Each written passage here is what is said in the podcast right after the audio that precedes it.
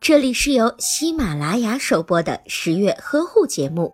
十月呵护帮助孕妈妈们摆脱孕期中的各种烦恼。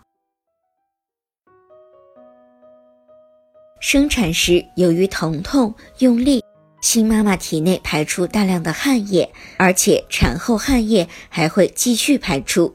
同时，在月子期间尿量会较多，这样身体就会丢失大量的盐分，需要得到及时的补充。